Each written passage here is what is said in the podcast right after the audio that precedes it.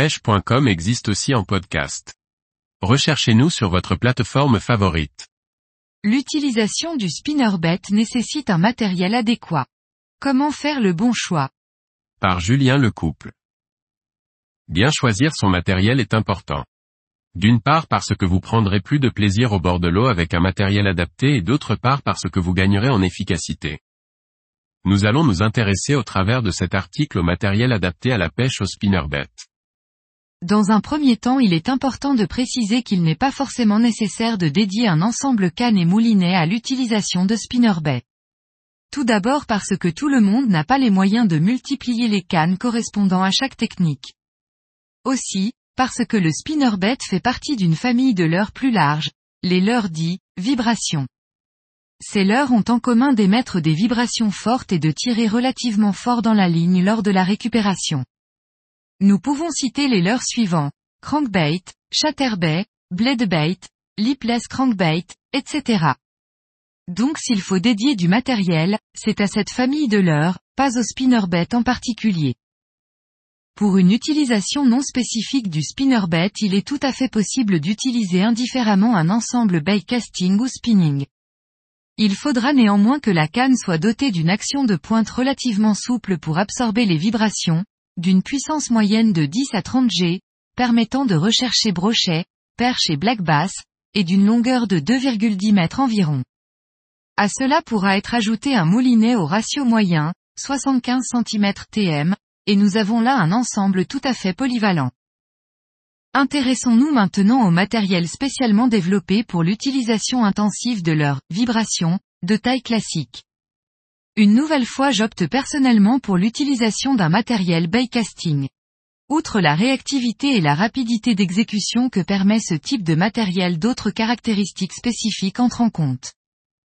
C'est l'effet treuil du moulinet casting qui est intéressant dans ce cas. La ligne étant dans l'axe de la bobine, la récupération d'un leurre qui tire fort lors de la récupération n'en sera que facilitée et plus confortable. Pour accentuer l'effet treuil et pouvoir pêcher lentement en linéaire je privilégie un moulinet au faible ratio. Le mien possède un ratio de 6.3-1 pour une récupération de 67 cm TM, CM par tour de manivelle. Les moulinets spinning à faible ratio sont rares qui plus est. Une canne MH d'environ 2,10 mètres et d'une puissance comprise entre 10 et 40 grammes répondra à la majorité des situations. Si l'on pêche régulièrement de grands espaces, que ce soit du bord ou en bateau on pourra choisir une canne plus longue, jusqu'à 2,40 mètres, afin de gagner en distance de lancer.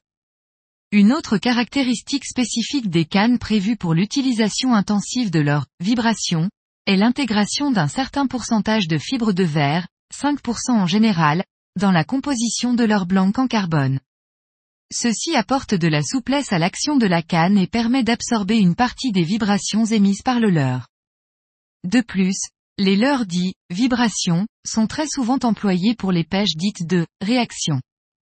Il s'agit, de par la grande quantité de vibrations émises, d'une approche incitative qui sollicite fortement les carnassiers au niveau de leurs récepteurs, cela occasionnant des réactions souvent violentes de leur part. Dans ce contexte d'attaque franche et ou réflexe la canne va jouer le rôle d'un amortisseur lors de l'attaque permettant de limiter les décrochages en début de combat. Les puristes du genre garniront leur moulinet de nylon ou de fluorocarbone. Une fois encore il s'agit de gagner en confort en raison de la plus grande souplesse de ces deux filaments vis-à-vis -vis de la tresse. Personnellement, L'action de la canne que j'utilise a été pensée pour ce type de pêche et pour avoir testé le nylon je trouve le résultat trop souple. C'est pourquoi j'utilise un corps de ligne en 13 de 19 centièmes de diamètre. L'ensemble joue parfaitement son rôle d'amortisseur. J'aurais plutôt tendance à associer du nylon à une canne à l'action de pointe trop rapide de façon à récupérer un peu de souplesse mais cela reste une question de point de vue.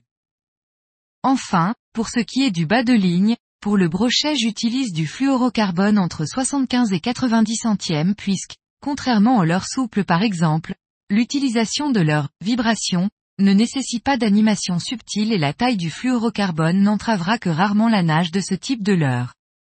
Pour les recherches spécifiques des autres carnassiers, et en fonction de la taille de son spinnerbait, on pourra très logiquement sélectionner des diamètres de fluorocarbone inférieurs. Il est conseillé de nouer directement le spinnerbait à son bas de ligne plutôt que d'utiliser une agrafe et de risquer de se retrouver dans la situation où l'agrafe glisse le long de l'armature du leurre. Il est possible de remédier à ce problème en ajoutant un petit anneau en caoutchouc au niveau du point de fixation du spinnerbait à la ligne permettant ainsi à l'agrafe de rester à sa place. Ces petits anneaux sont vendus dans le commerce mais de la gaine thermorétractable peut très bien remplir cette fonction si toutefois vous avez cela chez vous.